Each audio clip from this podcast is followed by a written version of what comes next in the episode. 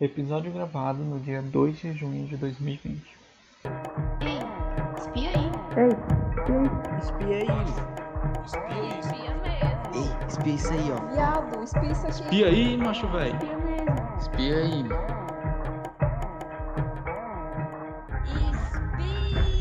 Espia! E sejam bem-vindos ao mais novo episódio do Espia Podcast, popularizando a ciência e a cultura do Nordeste aos seus ouvidos. E quem vos fala diretamente de Fortaleza é o biólogo Hipólito Denizar. Hoje estou sozinho. Natália está finalizando uma apresentação para uma seleção de mestrado e ela teve que se ausentar da gravação desse episódio.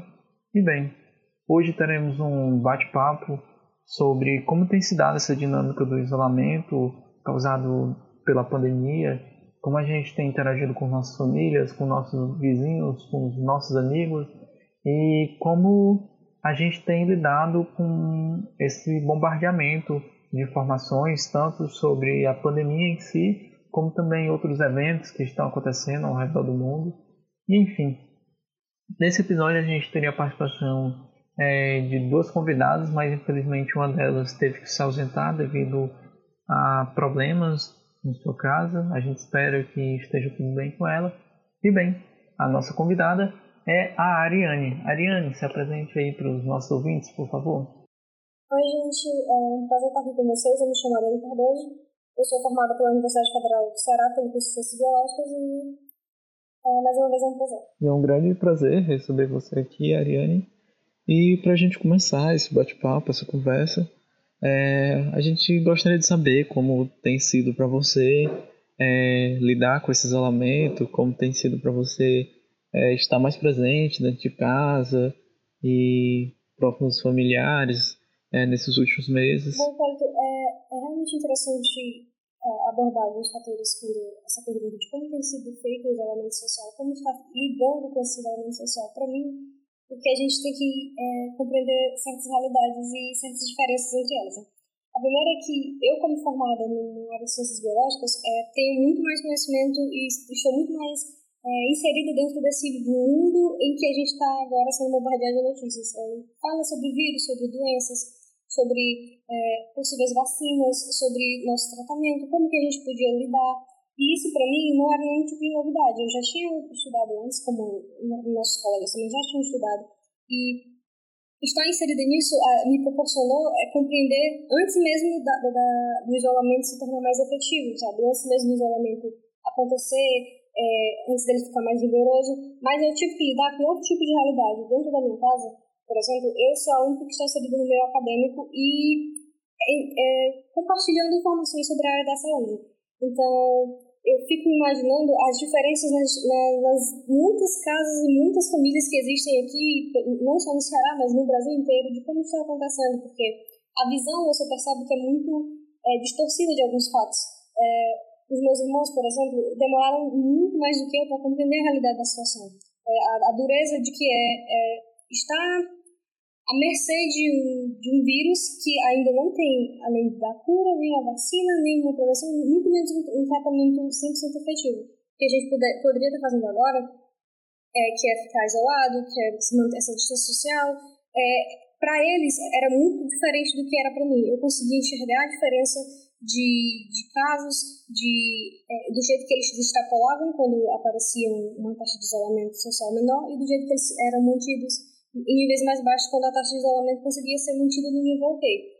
Então, é, observando isso, eu, eu, fico imaginando como é dentro de uma casa, sabe, que acontece é, que nenhuma das pessoas está dentro desse meio e as notícias do governo, como elas chegam para as pessoas, como elas são é, recebidas essas notícias, se elas compreendem a realidade ou se elas realmente acreditam que, é, assim como alguns dos nossos dirigentes, que isso é algo passageiro, então, é isso realmente algo a se notar. As diferenças sociais também refletem muito na, no jeito que a gente está inserido dentro dessa crise. Sim, também é, na minha casa é, eu consigo perceber tipo, é, que no início foi difícil, né? As abordagens, é, o entendimento, né, sobre o que estava acontecendo. É, por exemplo, no início é, a gente teve uma dificuldade muito grande que o meu pai, né, ele aceitasse é, as normas e tudo, sanitárias e tal. A gente teve que utilizar é, para ele começar a tomar o maior cuidado, coisa do tipo, a gente teve que utilizar é, os conhecimentos sobre a religião que ele segue, né, sobre a doutrina que ele segue, coisa do tipo. E hoje em dia a gente conseguiu fazer com que já mais de 60 dias ele não saia de casa e tal.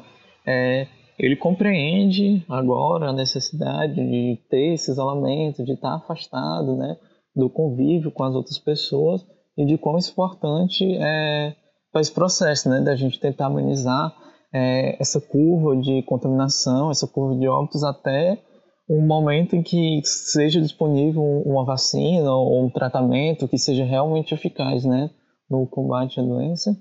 E para ti, já pensando numa questão mais de saúde mental, é, uma questão mais uma questão mais pessoal, é, como é não ter que sair de casa, estar tá isolado? Você tem que sair de casa é, para ajudar nas compras né, da tua casa ou não? Você teve se, se mantendo é, durante todo esse período é, em casa, é, realmente cumprindo na risca o, isolamento?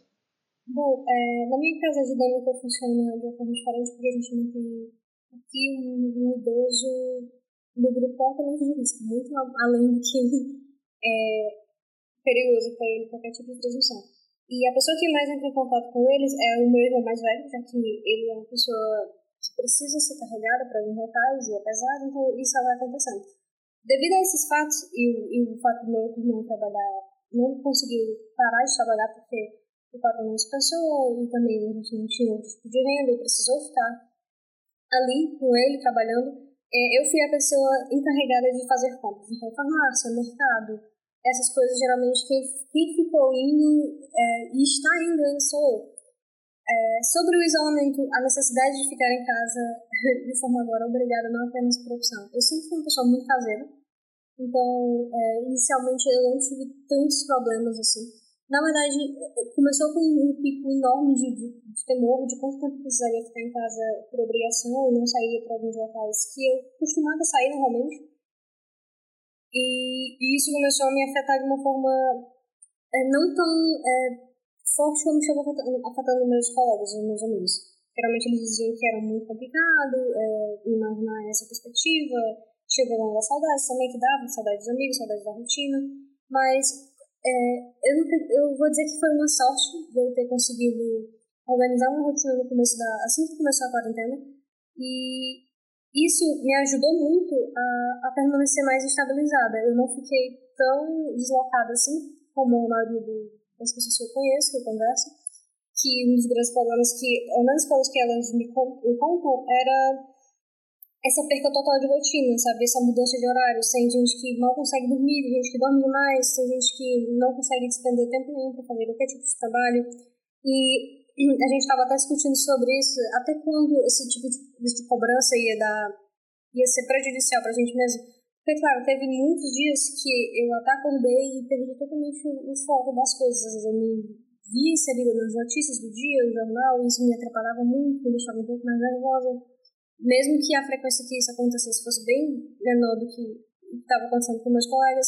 E aí, nesses dias, eu tirei realmente para pensar o que a gente considera é, ser produtivo e passar bem pela quarentena. É, foi aí que eu, que eu conversei com meus amigos e percebi realmente algo que eu queria levar para mim até o final dessa quarentena. É que o importante é você sair da, dessa crise e não como você vai sair dessa crise. Se você vai sair com produções, se você vai sair sendo feito trabalho, se você vai sair falando uma língua diferente, ou aprender a tocar um instrumento, ou qualquer outro tipo de trabalho que você consiga fazer. Isso não é importante. O importante é que você se mantenha estabilizado, que você consiga sair é, o mais são possível dessa situação. Então, para mim, isso aconteceu, isso está acontecendo, na verdade, de uma forma mais positiva por conta da rotina que eu criei. E, e saídas, e idas e vindas ao mercado e à farmácia, como eu preciso ir várias vezes por, por conta do doce que eu tenho em casa, isso acabou é, sendo mais é, acentuado para mim, essas saídas. Tanto que teve um momento que eu até fiquei doente, acredito eu mesmo, que eu tive é, o coronavírus por conta dessas minhas saídas, eu não pude ir no médico atestar, até porque não era recomendação. E quando eu saía e eu via as outras pessoas, e, isso era uma das partes mais complicadas para mim na quarentena. Isso era o que mais me deixava abalada. Era pa parecer que você estava imerso num mar de pessoas despreocupadas você estava tentando se esforçando, estando em casa sempre. Faz muitos dias que eu estou em casa. É tipo, saída mesmo é farmácia e supermercado, voltando e tendo que lidar com pessoas que claramente não estão fazendo a quarentena e isso me deixava um pouco abalada. Era como se eu estivesse é, dando murro em ponta de faca, como diz o ditado. Mas de outras formas é, pessoais, isso eu estou lidando muito bem por conta da rotina e do, de uns trabalhos que eu peguei antes da quarentena começar, antes do isolamento efetivo começar. Eu acho que isso me ajudou bastante. No meu caso, é, nos primeiros dias eu também tentei estabelecer uma rotina, só que acabou não rolando, né, por N fatores. Só que nas últimas semanas eu tenho conseguido estabelecer essa rotina, tenho conseguido é, acordar pela manhã, né. É, eu também aqui em casa sou eu que estou fazendo a maioria das compras, a maioria das saídas sou eu que vou com é, acompanhando minha mãe, né? Porque do mesmo jeito meu pai ele é mais idoso, ele teve, ele tem problemas respiratórios, né? Ele também tem é, questões que ele não pode tomar todo tipo de medicação e coisa do tipo. Então, é, basicamente, quem tem saído sou eu e minha mãe. Minha tia também, que mora com a gente, também tem os mesmos problemas, né? Problema asmático, coisa do tipo. E meus irmãos mais novos, por, pela aquela coisa, né? Do irmão mais velho fazer as atividades, eles acabam é, por ficar em casa. E, e assim, para mim é melhor mesmo para eles ficarem nesse processo. Eu concordo contigo, uma das coisas que mais me chateia quando que me deixa mais apreensivo, né, quando saio de casa, é a quantidade de pessoas que estão por aí, quantidade de pessoas que estão pela rua, e eu fico até imaginando nesse é, processo de abertura gradual, né, que agora a gente está passando aqui em Fortaleza, em outras cidades aqui do estado, né, é, o quão isso pode ser prejudicial daqui a algumas semanas e coisas do tipo, né? porque ontem mesmo já saiu um monte de notícia que é, várias lojas respeitando o processo é, de abertura gradual, lojas que não poderiam estar abertas durante esse momento e tipo elas estavam lá, é, um monte de fotos de aglomerações no centro daqui da cidade, é, aglomerações lá no centro de Juazeiro, né? E eu fico muito apreensivo com todo esse processo, é, que por mais que a gente já tivesse agora em Fortaleza com duas semanas de um isolamento maior, né, e tudo, é, maiores taxas de isolamento, ainda não era a taxa ideal. E eu até tento entender do ponto de vista dos administradores, né, que é uma pressão enorme demais, tanto do, é, do mercado como também do, é, da instância federal, né, e tudo, do presidente. Mas também fica assim, pensando que talvez tivesse um pulso mais firme durante esse momento, algumas é, medidas mais rígidas, isolamento, é, parasse de ter esse sentimento que a gente compartilha, né, de ponta de faca, a gente está mudando um morro no ponto, numa ponta de uma faca e não sei o que poderia ser feito, né? E eu fico também assim é, pensando, né, que é, um, um pensamento que eu já li em, em, alguns livros e também já vi algumas pessoas reproduzindo é de tipo é, como o brasileiro a morte ela não é algo é, que impacta tanto como antigamente, sabe? Porque a gente já está tão acostumado num estado policial é, alto, um estado policial que é, cessa a vida de, milha de milhares de pessoas todos os anos e tudo e a gente não tem é, esse sentimento maior né, assim, pela vida. Tem alguns pesquisadores né, na área de, da ciência social que eles vêm discorrendo sobre esse processo né, de apatia é, do sistema brasileiro quanto às mortes, né? Mas eu também fico naquela de pensar que não, tipo, tem muita gente que está se preocupando com isso, tem muita gente que está em casa, está tentando ao máximo manter esse processo de isolamento, tentando ao máximo é, pensar nas outras pessoas e pensar nas suas famílias também, mas eu fico sempre nessa dicotomia, né, sobre o que pensar sobre isso e tal. Pois é, é interessante a gente até falar sobre isso, porque eu saio de casa centralmente que são pouquíssimas pessoas que estão fazendo isolamento social, elas não estão obedecendo, mas aí a gente vai ver os números de taxa, e aqui a gente é um dos estados que mais estão é, seguindo a risca do isolamento social.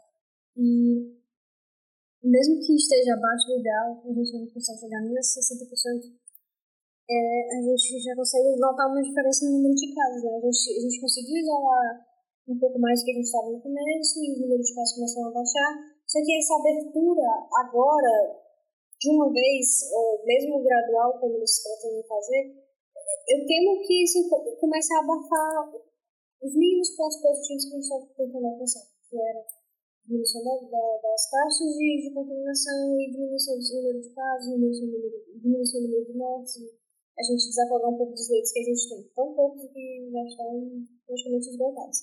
Aí toda vez que eu escuto essa notícia e eu percebo que logo a gente vai estar abrindo de novo o comércio, logo as áreas de lazer também vão estar abertas, as pessoas vão entrar em contato mais ainda. Eu temo que a gente só passa por um momento fino de abertura e depois a gente se tranquila para um período até um período mais longo que a gente já está, por conta da, da fragilidade das pessoas de compreenderem a situação. Porque, como você pontuou, parece que as pessoas não têm tanto a sua vida, ou como deveria ter, e se sentirem penalizadas da forma que deveriam se sentir em uma situação de crise tão grave como essa. Para mim, eu já pontuo o fato de que é, as pessoas não entendem exatamente o tamanho do, do, problema ainda, por mais que os veículos é, transmitam a informação, por mais que a informação tenha sido disseminada até mesmo nas redes sociais, que geralmente as pessoas estão utilizando Instagram, Facebook, muitas vezes também o WhatsApp, por meio da, das mensagens que as, as pessoas compartilham. E, e, isso, mesmo chegando nelas, parece que não é o suficiente para injetar nelas uma dose de preocupação que deveria ser injetada a partir do momento que ela compreende que a vida dela e a vida de outras pessoas estão em risco se ela for sair com os amigos para fazer qualquer coisa. Por exemplo, é, não é, é novidade sai nos jornais algumas notícias de festas clandestinas que estavam tendo. Isso me deixou profundamente abalada quando eu assisti, porque não demonstra só que tem pessoas desobedecendo e piorando a situação, mas tem pessoas egoístas o suficiente para é, não se importarem minimamente com as outras pessoas, sabe? Porque se você falar abertamente, eu posso enfiar o dedo numa tomada e isso pode piorar a situação, se eu tirar, de certa forma, toda a apatia da, da, da pessoa se ela considerar os outros. Compreende? Se você entender que se você for empático com o outro, você vai estar cuidando de si, vai estar cuidando do outro, mas no caso dessas pessoas, elas não, além de não cuidarem de si, elas também não cuidam das outras pessoas. Isso me deixa extremamente abalada, porque eu não esperava que o brasileiro fosse é, super gentil com os outros, ou que compreendesse a situação de forma ampla e realmente cuidasse de si, e fizesse as campanhas como muitos outros países fizeram, de doação de alimentos e se mobilizassem, mas que minimamente compreendessem que as minhas atitudes estão afetando diretamente a vida de outra pessoa, isso de uma forma muito negativa, e isso me deixa realmente chateada.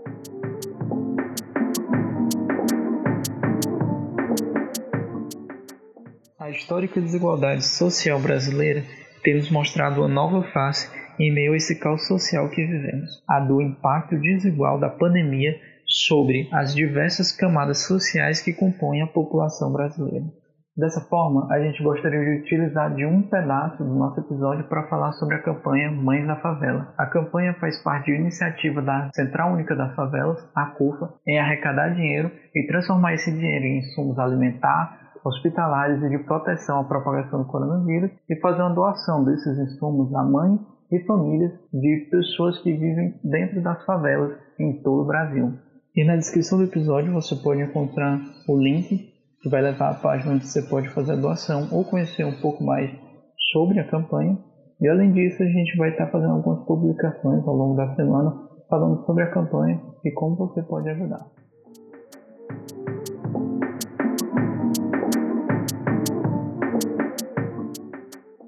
Enfim, só voltando à conversa e tal. É... Tu falou sobre isso, né? Das, tipo, das festas clandestinas e tudo. Mas eu pego o exemplo do, do mercantil, né? Que a gente faz as compras aqui em casa e tudo, né? A última vez que a gente foi fazer as compras, né? A, a atendente do caixa é, fez piada, né? Com minha mãe, porque ela pediu pra é, passar o álcool em cima da mesa passar o álcool é, antes de pass passar as compras no, no leitor, né, de código e tudo.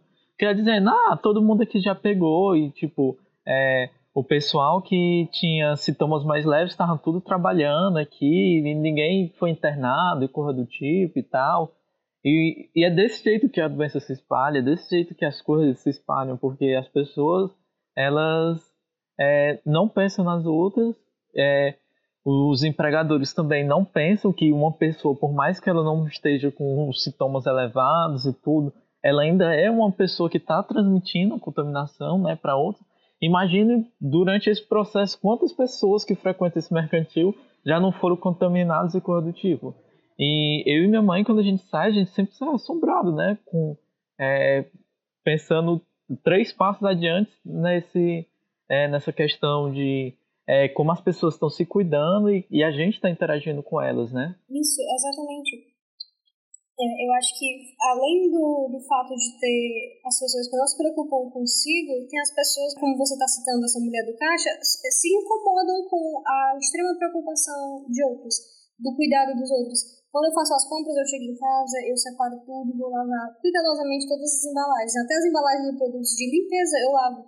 Meu irmão, alguns dias atrás, reclamou, perguntou se isso era um excessivo cuidado quando eu vou também pra mercearia, eu tento não encostar na mão de ninguém na hora de me passar o troco. Eu prefiro que ela coloque no balcão também. Eu espero que esteja devidamente limpo. E muitas vezes elas me olham com um olhar torto. E, é, e é isso que você percebe, sabe? É que o brasileiro tem uma síndrome muito grande de, de que se o, todos estiverem errados, todos estarão no mesmo nível. E as pessoas que querem fazer as coisas certas estão é, com uma soberba, com um ego muito inflado, querendo ser melhor, querendo estar por cima. Quando na verdade não é isso, a pessoa só está literalmente cuidando de si e, por tabela, cuidando dos outros. E parece que fica cada dia mais difícil das pessoas entenderem isso. É, e agora só entrando em outro tema que tu abordou, que eu acho bem interessante a gente conversar sobre, é sobre a questão das cobranças, né? A gente vive se cobrando da, que a gente precisa estar tá fazendo alguma coisa e tal. E eu acho bem interessante o pensamento da gente se lembrar que a gente está passando por um momento é, que é difícil para todos, é um momento único. Por mais que você esteja respeitando ou não respeitando o isolamento, por mais que você esteja acreditando ou não, é possível ver os efeitos é, da pandemia em cima da, do convívio com as outras pessoas, é, em cima do convívio com a cidade, coisa do tipo, né? E eu acho que é uma coisa que me pegou muito também nas primeiras semanas foi essa, essa coisa, ah, eu preciso estar sempre fazendo algumas coisas e tudo. Mas até eu chegar no entendimento de dizer, ah, tem dias que eu tô ok, tem dias que eu não tô ok, e eu preciso respeitar isso, eu tenho meus limites e tudo, né? E eu preciso saber até onde eu vou e até onde eu não posso ir, né? E tentando ao máximo também dosar a questão da informação com a, a questão de eu tentar fugir dessa informação porque ela chega no momento a prejudicar né, a nossa saúde e tudo. Exatamente, eu acho que um autoconhecimento sobre a situação, sobre como, como ela está afetando a gente, como a gente pode fazer para contornar, até chegar nesse ponto, a gente já está corroído de desesperança e medo mesmo da, da, do que pode estar tá acontecendo, do que a gente pode fazer dos dias que a gente percebe que a gente está abalado por conta da situação que está acontecendo, por conta da, dos pequenos é, problemas que a gente enfrenta, sabe? Por exemplo, você normalmente tem problemas na sua vida no cotidiano, mas ter problemas no cotidiano agora parece que se torna ultra é, maximizado. Eu estava com problemas de, de saúde, qualquer tipo de, de problema mais que se encara nessa situação fica é, é ultra mais evidente, você fica muito mais sensível e isso acaba criando uma onda que vai se espalhando e vai afetando não só você, mas afeta as suas relações também no dia, dia, no dia a dia, a relação que você tem com as pessoas da sua casa, a relação que você tem com seus amigos que estão longe, ou com seu namorado, com a sua namorada que está longe, e isso acaba complicando tudo. É, eu fico vendo os casais conversando, tentando manter esse tipo de relação, mas realmente vai abalando tudo e aí cada dia mais parece que fica impossível de, de, contornar essa situação. Manter a saúde mental no meio de, de uma situação onde não tem saúde física pra gente é realmente muito difícil. É, eu me lembro até de um podcast que eu estava escutando, que eu sou ultra mega fã, né, que é o Bodejo. É, eles têm um episódio que eles, das últimas semanas que eles falaram sobre o processo de luto, né? E que existem diferentes formas de luto, desde o luto é, que a gente perdeu uma pessoa, mas o luto das nossas relações, né? é um luto que a gente não está tendo essas relações físicas e tudo, principalmente eu imagino a gente, né, que o brasileiro é reconhecido mundialmente como ser uma pessoa é, que gosta de estar próximo de outras pessoas, gosta de estar no processo de aglomeração, né, e tudo. E também o luto quanto a momentos que são importantes na nossa vida, como festividades. Para mim, a época de São João é uma época importante por causa das festas de São João, por causa das comidas, por causa de todas aquelas cores, né, que tem é, durante esse período de festa, tanto aqui na cidade como nas regiões do interior aqui e tudo. E esse processo de luta é importante a gente passar por ele e entender é, esse momento que a gente está passando, né? Para a gente realmente, é, sabe, dar valor às coisas quando antes acontecia e tal. É, por vezes eu fico me pegando, caramba, antes da pandemia eu devia ter saído daquele dia com meus amigos, ter ficado um pouco mais tempo com eles, ou se não, ah, naquele dia eu devia ter saído é, com a minha namorada e não ter cancelado e tudo. Isso, parece realmente é, que deixou bem claro. Parece que quando você vai dormir, botar a cabeça no travesseiro e pensar em todos os erros que você fez no passado. Aí uma coisa que veio na minha cabeça, essa, essa situação de o que eu poderia ter feito antes da pandemia, é, quando isso acontece, parece que castiga a gente de uma forma, sabe? Tem pessoas que eu queria ter abraçado, é, pessoas com quem eu queria estar próximas agora e ter falado coisas pessoalmente, ter resolvido problemas da, da faculdade antes. E, por exemplo, a minha mãe, eu não vejo a minha mãe há mais de dois meses e isso me deixou extremamente abalada, sabe? É, ter que lidar com essa situação. Ela passou o Dia das Mães sem a gente e isso também doeu. Eu também estou pensando se ela vai passar o aniversário dela sozinha também.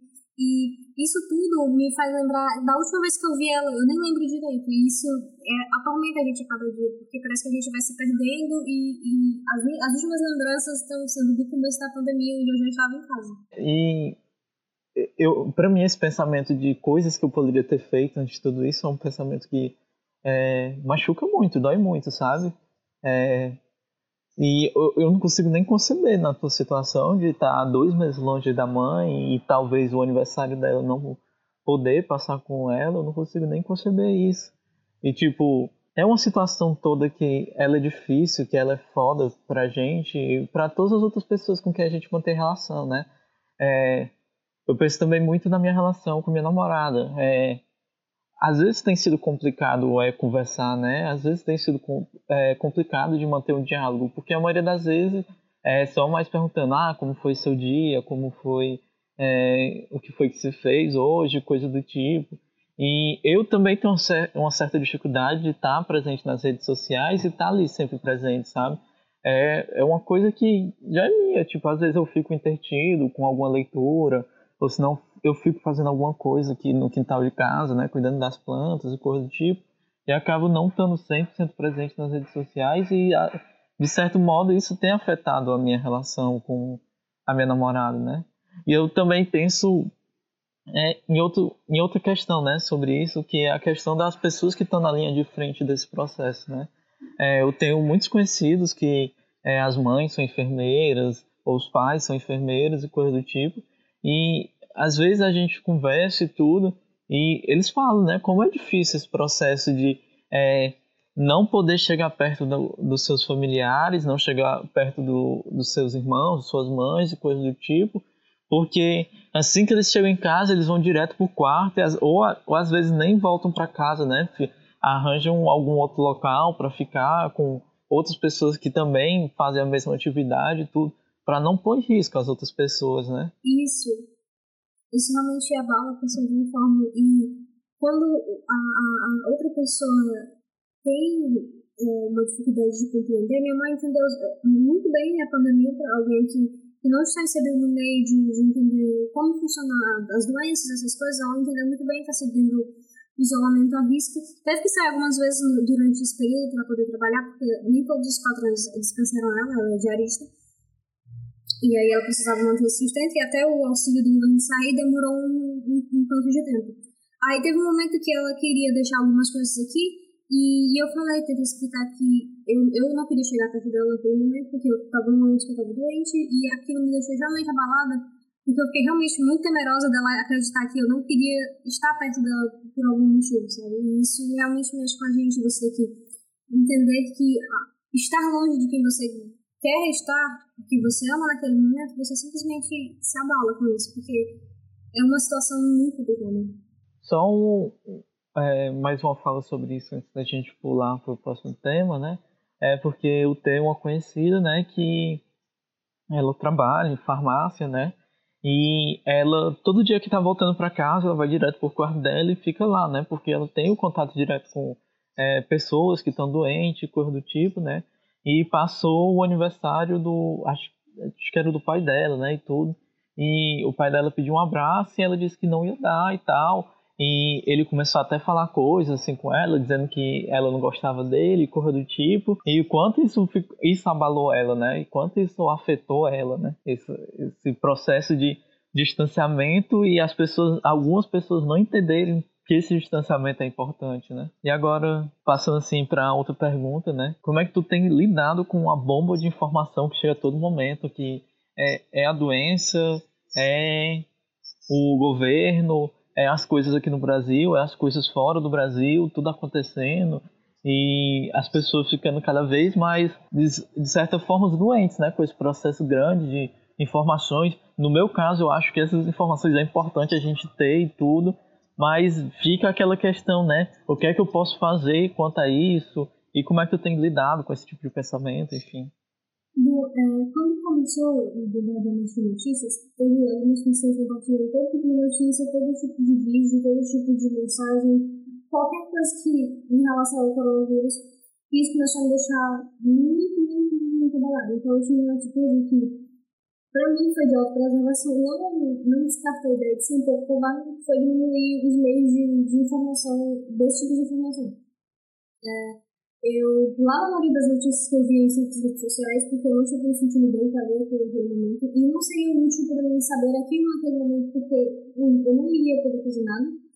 Dois, o que eu estava fazendo, eu já estava fazendo, o que eu precisava fazer, eu estava fazendo, que era o isolamento social. E três, se eu é, internalizasse todas as notícias e começasse a criar o pânico, ia piorar muito mais a minha situação. Aí começaram os outros problemas que a gente é, começou a lidar. É, a informação que estava chegando na minha casa, principalmente pelo jornal, me deixava cada dia mais desesperada. Porque no começo da crise teve muito, muito, muitas falas dos dirigentes que menosprezaram a, a situação, a gravidade da situação que eu estava passando. E isso começou a, a, mexer comigo porque eu, eu percebia que depois de tantas falas, é, o movimento na rua que dava para ver daqui de cima, do latim, é, era realmente aumentado depois de algumas falas, depois de alguns pronunciamentos, as pessoas realmente começaram a internalizar isso. Então, as mensagens que chegavam para mim, pelo telefone, às vezes por, por meio de jornal, já me faziam pensar como as pessoas vão receber essa informação, sabe? E eu recebendo aquela informação, estava tentando internalizar que, que tem as melhores, que tem as piores, isso dependendo do, da, da, do tipo de informação que eu estava recebendo, mas é, eu sei que a, a, minha reação vai ser totalmente diferente da reação da minha vizinha, que muitas vezes faz festas, muitas vezes faz convidados, e a reação da, das pessoas do bairro também vai ser diferente, e isso já me deixava meio desequilibrado. E não era nem em relação a como eu recebia a informação, mas agora em como as pessoas vão receber, como isso vai alterar a forma que elas estavam vivendo. Depois que essas informações começaram a disseminar, eu nunca mais, eu não conseguia mais fugir, eu precisava me informar também, com o meu mundo começou a diminuir, eu comecei a, a filtrar certos conteúdos, é, principalmente a deixar fontes precisas e fontes realmente confiáveis, porque até seguia certas fontes que traziam informações que eram verdadeiras, mas de vez em quando traziam certas matérias sensacionalistas, então isso eu cortei de vez. Quando matéria sensacionalista que eu vejo, eu procuro bloquear os canais, porque isso não isso atrapalha demais é, o jeito que a gente está recebendo a informação e como a gente está recebendo tinha recebido até notícia de que talvez o coronavírus poderia ser transmitido de outra forma, e as, as capas das matérias eram extremamente exageradas, como, por exemplo, eles, eles detectaram a presença do coronavírus no ar, o que, para gente que está acostumado no mundo do laboratório, sabe que é possível que isso aconteça, mas que não necessariamente a transmissão vai começar a ser feita genuinamente pelo ar, e a forma que o jornal trouxe isso me deixou extremamente abalada.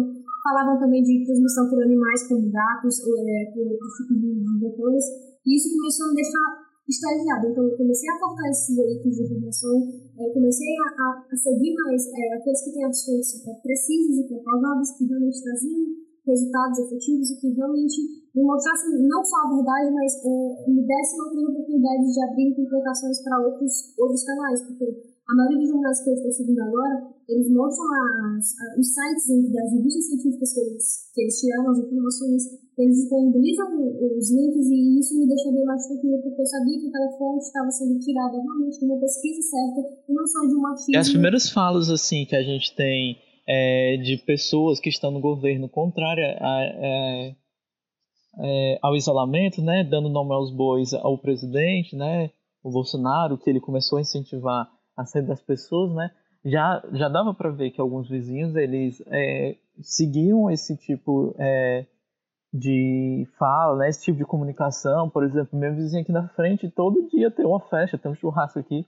Todo dia a gente liga pro 90, né, para é, questão de aglomeração e tudo. Algumas vezes eles vêm, algumas vezes eles não vêm, né, e tudo. Teve outra vizinha aqui que uh, não sei se era o aniversário dela, ou coisa do tipo, aí a galera tipo tomou a rua inteira assim, os carros pararam, aí a galera desceu, ficou todo mundo na frente da casa da menina com faixas levantadas e com a galera o pessoal com máscara, mas tipo, com crianças e coisa do tipo, fazendo aglomeração lá na frente. Não entraram para fazer uma festa, mas tipo, ficaram tomando uma parte da rua e tudo por alguns minutos e tal. E aí eu acho que tipo, é a importância do, da comunicação, né? O poder, o poder da voz, né? O, o poder da fala e tudo. E acho importante esse processo da filtração de informações, é, tanto quanto ao corona, como também é, a outras coisas que estão acontecendo no mundo, né? É, tem coisas sensacionalistas, mas tem pessoas que estão comunicando bem tudo que está acontecendo.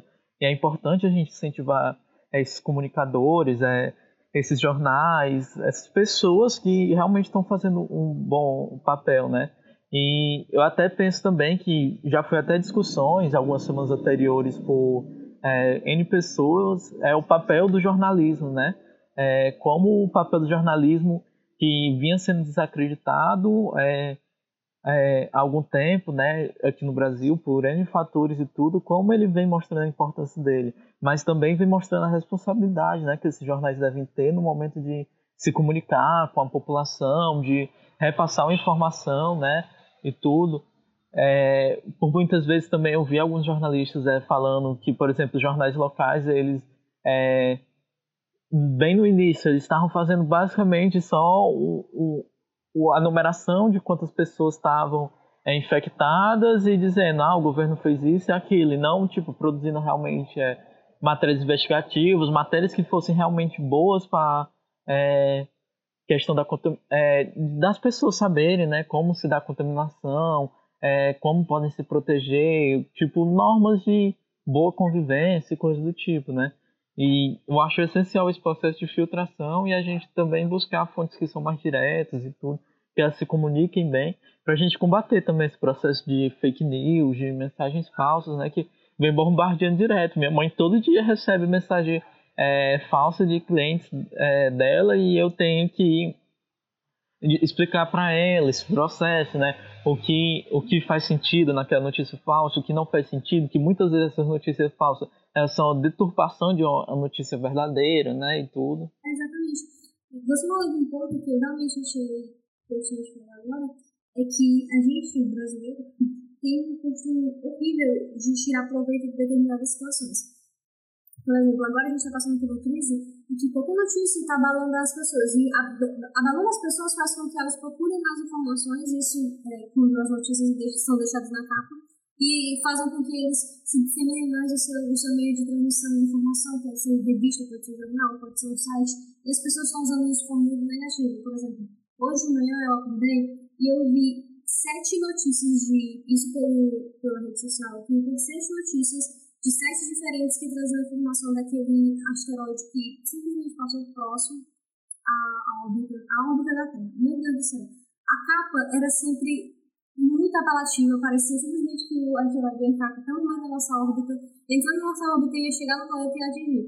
Ou seja, a gente está num momento de fragilidade de uma pandemia, mundial, a gente está sempre nessa, nessas informações mundiais em que está tudo ocorrendo de uma forma absurda e eles pegam as informações que eram para ser costumeiras ou que poderiam ser transmitidas. Acho muito importante esse, esse assunto desse específico estar tá, tá sendo transmitido de forma correta, é, mas transmitir isso só para poder ganhar essas visualizações, para poder ganhar é, esse esse apelo maior, as pessoas visitarem mais o seu site, visitarem mais o seu jornal, isso é tão baixo de uma forma que é, é realmente você percebe, olha todas as notícias bombásticas que saíram da, da última vez.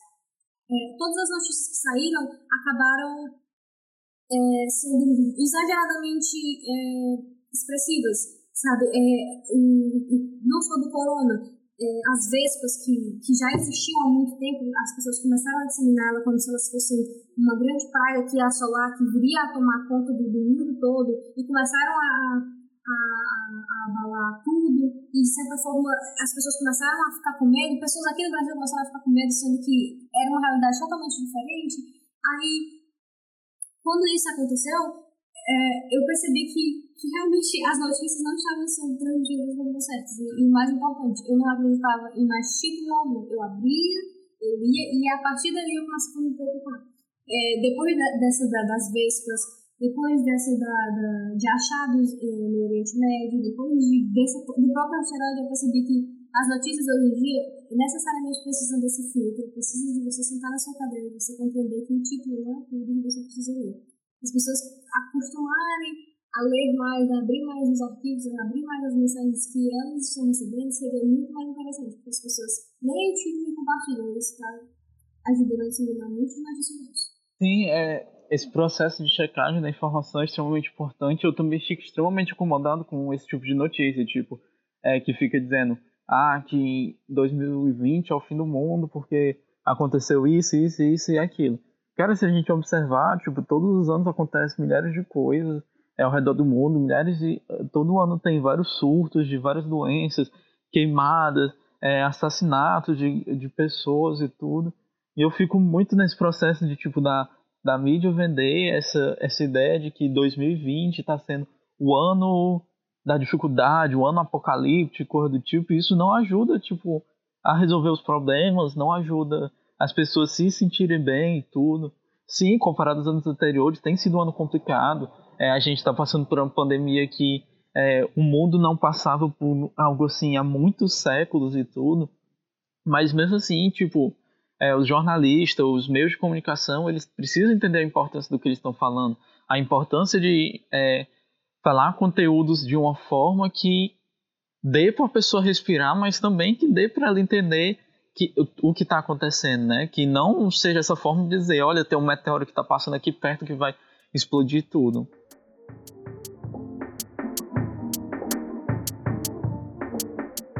Aí, Ariane, só pra gente terminar, tipo assim, nessa conversa nossa, é...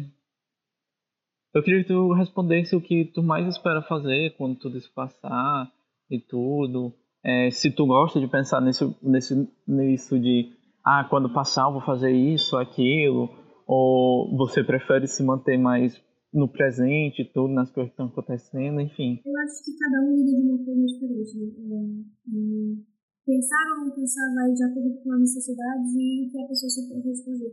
Mas para mim está sendo essencial pensar no depois, porque eu estou vendo alguns amigos que, que quando, quando eu falo, ah, depois disso passar, depois que nós estivemos juntos, eles estão extremamente felizes e falam, ah, mas se isso passar.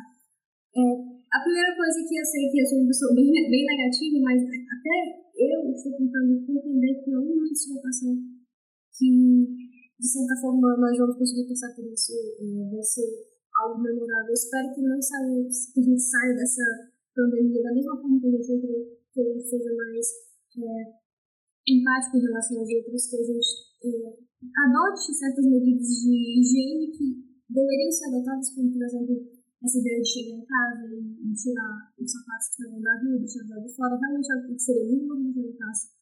E pensar nisso, pensar no futuro, está me deixando muito satisfeito, está me deixando em pé. E o que, o que me garante que eu continuo com as minhas rotinas de trabalho, de exercícios, de, de, de de aprender alguma coisa nova. Porque eu realmente quero me manter esperançosa de sair disso, de poder encontrar as pessoas que eu gosto, de poder dar um abraço à minha mãe, de poder abraçar meus amigos e marcar os encontros com ele, gente poder conversar e falar sobre o que a gente passou por isso, como a gente está passando por isso.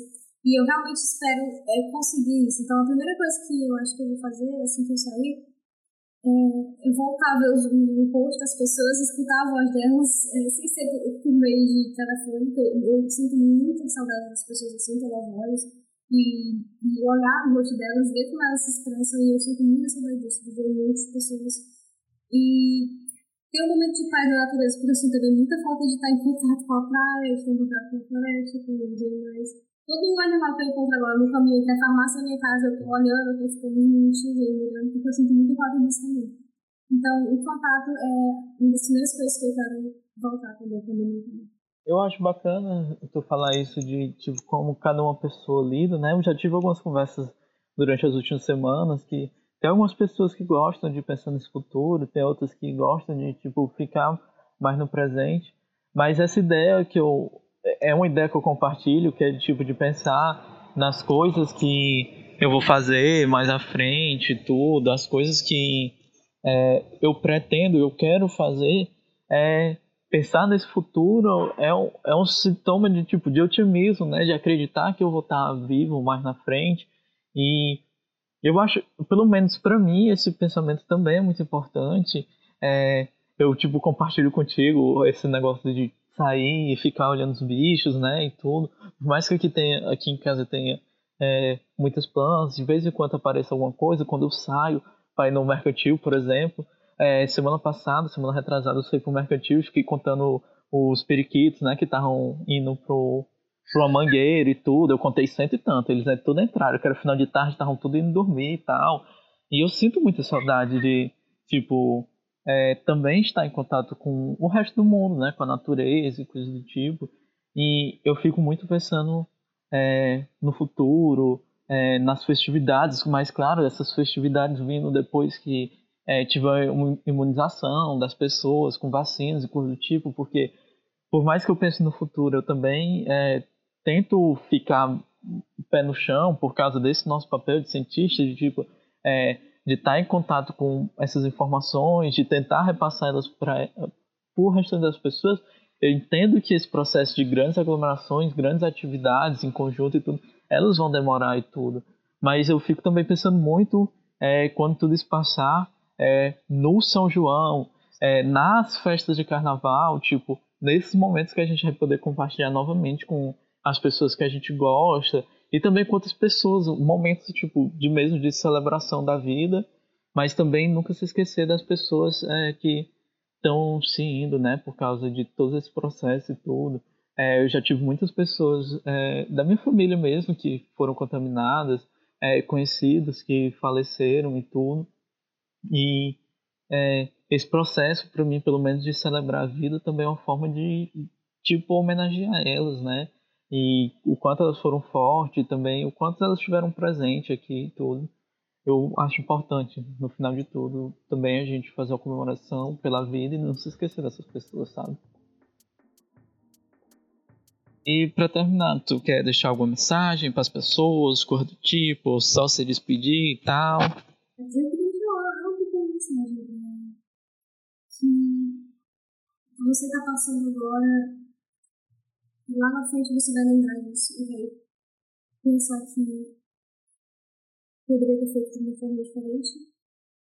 Da mesma forma que você está passando agora, pensando nas coisas que você podia estar fazendo e não faz, naquele momento que você não consegue nem controlar a hora que você dorme, a hora que você acorda. Mas quando isso passar, você vai perceber que passar por isso é mais importante do que como você está passando sabe? Não precisar necessariamente de uma forma certa de passar, mas se conseguir sair vivo daqui, isso é o que mais. Você vai sair, eu também vou sair, nós iremos sair e tudo vai dar certo em algum momento. Se a gente seguir a lei. Né? Então fique em casa, fique seguros quem puder se manter vivo. Sempre em casa, o máximo possível que se mantenha. E é isso, gente. Todo, força pra gente agora. Assim. Foi um prazer falar com vocês. É isso aí. Obrigado, Ariane. Foi, é um prazer para gente do podcast receber uma cientista, uma professora como você e tudo. É uma grande honra para a gente poder conversar contigo. E para mim especial porque eu sou teu amigo, eu gosto muito de ti, então é, eu fico muito feliz de você ter topado participar desse episódio e tudo. E a gente espera que você apareça de novo aqui depois, em outra conversa, que e essa conversa, essa outra conversa que a gente tem que seja presencial, a gente conversando mesmo de perto, olhando um para o outro, rindo das besteiras que os outros estão falando. E é isso. Valeu, muito obrigado. Valeu. Até outro momento, foi um prazer. Espero estar com vocês mesmo, amigos. Tchau.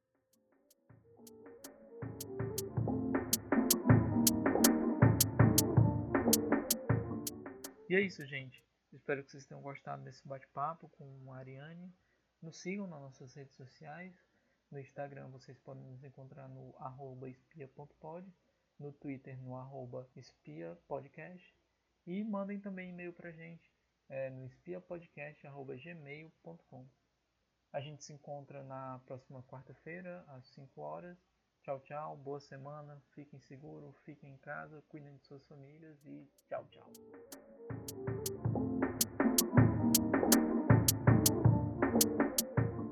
Carro passar, o corno safado.